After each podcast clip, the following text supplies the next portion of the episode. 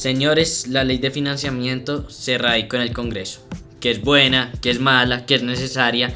¿Cuántos comentarios no hemos escuchado sobre esta ley? Les habla Luis Felipe Suárez y les doy la bienvenida a un nuevo episodio de Parchemos con Ante Todo Colombia.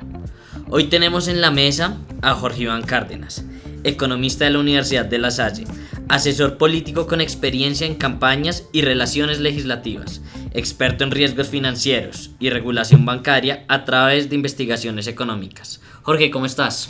¿Qué tal, Lucho? Buenas tardes, ¿cómo está? Un saludo inmenso a usted y un saludo inmenso a todos los oyentes con el mayor de los aprecios y gustos de estar aquí en Ante Todo Colombia. Muchísimas gracias por acompañarnos hoy, Jorge. Y contigo esperamos, esperamos que nos des un panorama mucho más claro de lo que es la ley y los efectos que esta podrá tener en Colombia. Comencemos, Jorge. ¿Qué es la ley de financiamiento? Primero, la ley de financiamiento es una figura jurídica que se estableció a través de la constitución política para poder financiar el presupuesto general de la nación, en específico el, déficit presupuestal que hay. Es una ley de financiamiento que se diferencia de la reforma tributaria porque esta tiene un proceso de periodicidad, puede tener fecha límite o no puede tener fecha límite. La reforma tributaria se supone que es un proceso estructural del Estatuto de Tributación Nacional. Eso, eso te iba a preguntar justamente, o sea que cuando hablamos de ley de financiamiento no estamos hablando de una reforma tributaria. Dentro de la estética de la ley prácticamente es lo mismo, pero lo que tiene por dentro eh, puede cambiar las variaciones. Una una reforma tributaria requiere mucha más exposición de motivos para hacerla. Eh, quizás puede tener eh, modificaciones de artículos anteriores de otras leyes constitucionales. La reforma, la ley de financiamiento es algo mucho más estético respecto al tema legal. Y, pero el objetivo es el mismo que es poder generar mayor recaudo de la en las finanzas públicas. ¿Y cuál puede ser la explicación para que el gobierno de pronto opte por sacar una ley de financiamiento y no una reforma tributaria? Pueden haber varias hipótesis. Una hipótesis es, una, es que se hace a través de unos movimientos políticos para poder persuadir la ciudadanía de que es una ley de financiamiento hacia programas sociales y gasto público, pero también podemos evidenciar de que no es una reforma tributaria estructural, sino más de un periodo de necesidad por el proceso que lleva Colombia en temas de gasto público. ¿Y en qué va esta ley, Jorge? O sea, ¿la, la radicamos o pues la radicó el Congreso? Ahora, ¿en, qué, ¿en, qué, va y qué viene? Ok, la, la ley se radicó, eh, se radica en comisiones terceras, conjuntas, tanto de Cámara como de Senado. Eh, tiene que suplir una serie de debates aproximadamente tres o cinco debates dependiendo la aprobación de la misma. Es una ley que genera mucha controversia por el tema eh, espiral de la, del IVA, que es su columna vertebral. Quizás esto puede llevar a, unas, a más debates y no aprobarla en menos debates que se, requiere, que, que, se podría requerir. Por el momento tiene que aprobarse en las comisiones conjuntas, tanto tercera de Senado y tercera de Cámara, y posteriormente pasa a plenaria eh, de Senado y plenaria de Cámara para que la totalidad de congresistas la apruebe. Ahí se generan unos nuevos debates.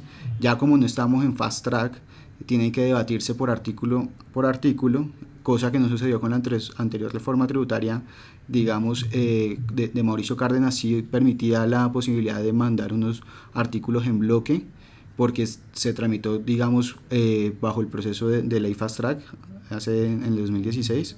¿Qué trae la ley de financiamiento? Bueno, primero la ley de financiamiento tiene origen eh, por una necesidad inmensa que tiene Colombia en una inversión pública, especialmente en, programas sociales.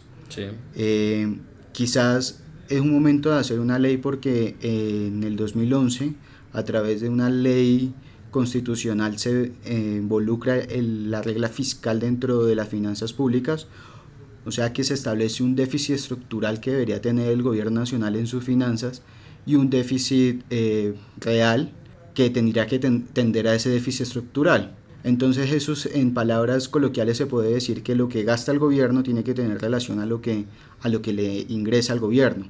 Naturalmente estábamos como en el 3.3% para el, para el 2017 y aspiramos llegar a un déficit fiscal en el 2019 del 2,4%. Entonces la idea es que como no podemos endeudar más el país por la regla fiscal, tenemos que generar mucho más ingresos para que poder sanear el, el déficit del presupuesto general de la nación que está sobre 14 billones de pesos. El presupuesto general de la nación tiene una inversión inmensa en 10 billones de pesos para programas sociales, seguridad, subsidios en energía, salud y temas de familias en acción, que no fue suplido con el, con el presupuesto aprobado anterior, radicado perdón, anteriormente por el gobierno de Santos. ¿Por qué? Porque el gobierno de Santos radica la, la ley de, de, regla fiscal y a, genera un proceso de austeridad inteligente. Entonces nosotros no podríamos seguir gastando más de lo que nos estaba ingresando y veníamos en esa dinámica eh, hasta este año que ya se, que se quiere gastar más, se quiere realizar inversiones por 10 billones de pesos, se quiere aumentar el gasto de funcionamiento del Estado por 4 billones de pesos. Entonces, obviamente, como queremos gastar más, ya no vamos a estar entrando en una austeridad inteligente que venía arriesgada desde la ley de financiación, desde la reforma tributaria y la regla fiscal del gobierno de Santos, sino que vamos a gastar más en programas sociales y en, en otros rubros y eso nos obliga obviamente a recaudar mucho más la base impositiva.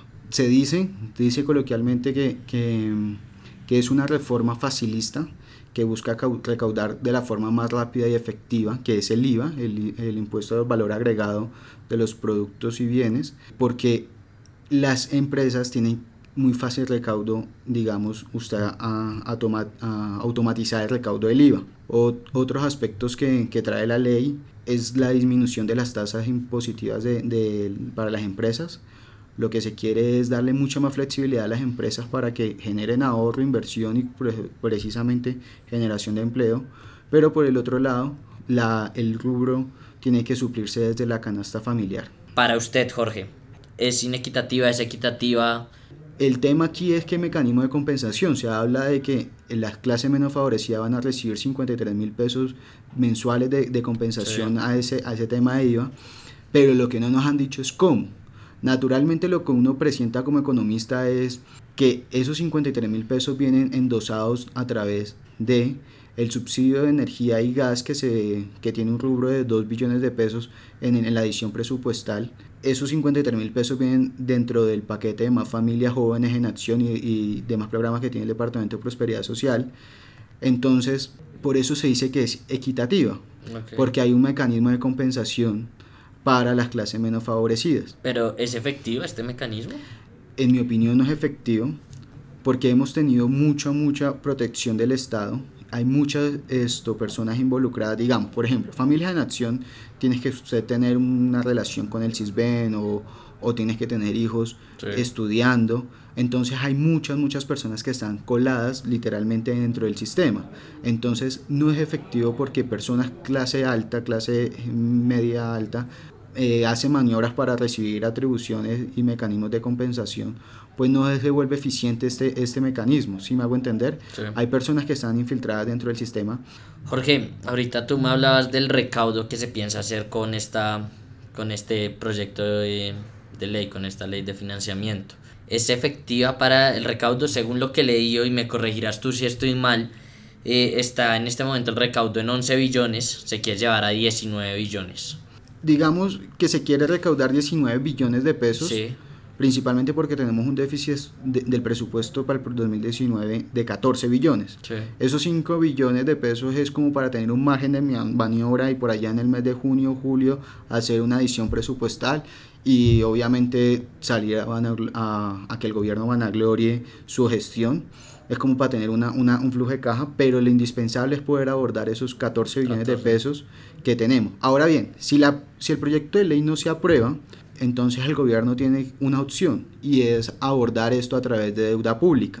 Para mí una manera irresponsable porque sería romper la regla fiscal, poner en duda la calificación de riesgo del país y quizás aumentar la tasa eh, eh, de interés que tendríamos que pagar por el tema del aumento del dólar. Entonces hay varias eh, aristas que tiene que tener en cuenta el gobierno respecto a cómo va a financiar el, el presupuesto del próximo año. Entonces, si entendí lo que en últimas busca el gobierno con la ley de financiamiento es estrechar la regla fiscal o comenzar el camino. No, o sea, la, la, la, la reforma tributaria del 2016, la propuesta por el anterior gobierno, ya establece sí. un, un, marco fiscal a mediano plazo. Okay. ¿Ya? Entonces ese marco fiscal a mediano plazo nos dice que para este año 2018 nosotros tendríamos que cumplir un déficit estructural de menos 1,9% del PIB.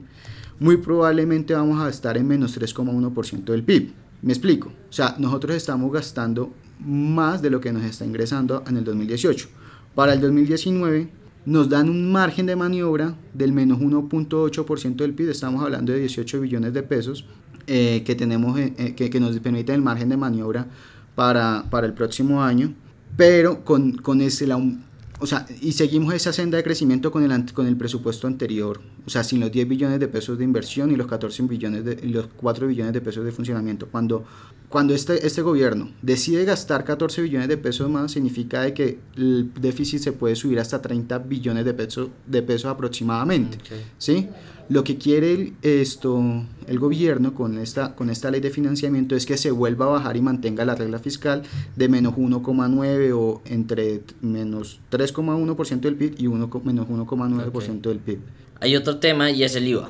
No sé, en términos coloquiales, el contentillo del gobierno viene siendo que el IVA lo van a bajar gradualmente. Está en 19% ahorita, si no estoy mal, y la idea es bajarlo hasta el 17% es como la forma de decir, oye, ahorita nos tenemos que apretar el cinturón, pero esto a largo plazo va a traer consigo ciertos beneficios. Es posible porque hay muchas voces que dicen que esto no se va a dar. Bueno, mire, el, el IVA, primero hay que aclarar un tema que, que, que, yo siento que el gobierno se ha enredado mucho, sí. y es que hoy tenemos una canasta básica que un porcentaje de los productos ya están grabados con el 19%. Lo que quiere el, el IVA, el, actual ley de financiamiento, es estandarizar que todos los productos de la canasta básica tengan el mismo porcentaje, pero no del 19, sino del 18, y que gradualmente se va a bajar al 17. Es un punto porcentual más o menos. Entonces, el IVA obviamente sí va, va a afectar el bolsillo de los, de los contribuyentes. Los subsidios o el mecanismo de compensación que ya existe, pues obviamente no va a volver a existir en este año. ¿sí? Quizá los 53 mil pesos el, el, tema no está muy claro. Sí. El gobierno ha propuesto a través de qué programas sociales va a generar el mecanismo de compensación. Obviamente ya hay unos gremios que dicen que cuando usted le sube al huevo, al arroz, al, al, al cerdo, quizás eh, por Colombia, la SAC, eh, FENAVI ya se manifestaron, Azoleche también lo hizo, diciendo que esto podría eh, reducir el consumo de, de los productos básicos en un 20%. Ahora bien, quizás eso es una, una pues, un, un, tema muy técnico y en el país de los supuestos todo es posible, sí. pero yo creo que si uno entiende la dinámica colombiana y entiende, digamos, cómo funciona eh, la economía colombiana, hay mucho, un gran margen de, de empresas, microempresas, pequeñas empresas, que no tienen mecanismos de formalización. Por ejemplo, la tienda del barrio en donde se distribuye la misma papa, el arroz, la leche, que van a ser grabados, pues no tienen eh, factura electrónica, no generan declaración de impuestos. Entonces, obviamente eso va a haber muchos incentivos perversos a que este IVA no sea realmente legalizable o formalizado. Puede aumentar efectivamente la evasión porque la dinámica empresarial de en Colombia, las tiendas de barrio, los supermercados de barrio, o las plazas de mercado no generan una tributación real. Entonces sí puede disminuir el consumo siempre y cuando hayan aspectos técnicos, como lo dije, pero la dinámica real es que puede ser una tentativa hacia aumentar la informalidad. La ley de financiamiento eventualmente es impopular. A nadie le gusta que le toquen el, el bolsillo. Ni al político, ni al rico, ni al pobre, ni a la clase media, nadie. Pero es necesaria, diría usted. Yo creo que es necesaria ya porque ya se aprobó el presupuesto, o sea, ya entramos en déficit. Pero si lo hubiéramos pensado mucho más y si, y si el gobierno hubiera estado realmente sentado sobre las mesas y no hubieran aprobado ese aumento significativo del presupuesto general de la nación, pues no, obviamente no hubiera sido necesidad la ley. Okay. ¿sí? Pero desde un punto de vista holístico y mucho más racional, yo creo que Colombia va por buen camino creo que si uno esto entiende la dinámica de cómo estábamos hace 10 años en un proceso de guerra, un institucionalismo muy claro y contundente en contra de, de, de las FARC, y hoy enfrentamos un proceso de paz, bien o mal, es un proceso de paz que ya se firmó y que toca cumplir con los acuerdos, que precisamente uno de los aumentos del presupuesto es financiar el gasto del posconflicto, son 0.8 billones de pesos que le entran al Ministerio de Hacienda para cumplir estos compromisos. Entonces yo creo que, que, que, vamos bien, o sea, la iniciativa de Duque de invertir en la gente está bien, es justo y necesario, pero sí hay que saber en qué manera invertir en la gente. El programa de Familias en Acción realmente me parece un método muy populista. Yo creo que deberíamos aumentar mucho mejor la infraestructura en educación, deberíamos aumentar mucho mejor la infraestructura en salud, o deberíamos aumentar mucho mejor la infraestructura en, en el mismo comercio mejorar los puertos, que son los que brindan realmente un crecimiento estructural para Colombia. Pero la iniciativa de invertir en programas sociales es bueno, es un impulso que se puede hacer a través de, de, del gasto público, pero como le digo, de seguro no vamos a, a, generar unos cambios estructurales que requiere el país, sino generar esto, resultados rápidos y efectivos para ver si logramos que el gobierno o que el gobierno logre tener un buen gobierno ya. Falta apoyarnos en herramientas tecnológicas, pienso yo. Obvios, eh, eh, hoy que estamos de frente a, a, una globalización, a una cuarta revolución industrial en donde realmente el ser humano y las profesiones que están realizando, que, que, que está requiriendo el sector productivo en el mundo, esto están en balanceadas hacia, hacia mecanismos tecnológicos y de mayor productividad pues obviamente tendríamos que empezar a mirar. Colombia sí tiene que hacer una inversión en todos los frentes urgente y saber estructurar y, definir el objetivo, cosa que de verdad le aprecio inmensamente al presidente Duque, es que el, el plan de desarrollo, que aunque está demorado, es un plan que quiere abarcar realmente las necesidades de la gente y abarcar un consenso general de un objetivo de desarrollo. Entonces creo que si se puede hacer un buen plan estructural de Estado, creo que vamos por buen camino, pero por el momento como le digo, la tecnología en Colombia está muy, muy escasa, entonces toca hacer mucha inversión en tecnología. Bueno, señores, ya oyeron, estamos rezagados en tecnología y ese bus no nos va a esperar, tenemos que montarnos sobre la marcha, no dejemos que nos deje como tantos buses ya nos han dejado. Jorge, muchísimas gracias por acompañarnos aquí en la mesa ante todo Colombia. Gracias a usted, Luis Felipe, gracias a, a Diego que se encuentra tras barbalinas y gracias a todo el movimiento ante todo Colombia, una gran iniciativa. Este es una apuesta inmensa para poder mejorar el, el, sistema político en Colombia. Muchísimas gracias Jorge, un letrado en lo que es la política y la economía colombiana. Esperamos que les haya quedado más claro lo que es la ley de financiamiento y sus posibles efectos, para bien o para mal. Como siempre, los jóvenes de este país buscamos es lo mejor, porque ya no somos el futuro, somos el presente. No se les olvide compartir, dar like y comentar. Los esperamos en un, en un próximo episodio. Un abrazo a todos.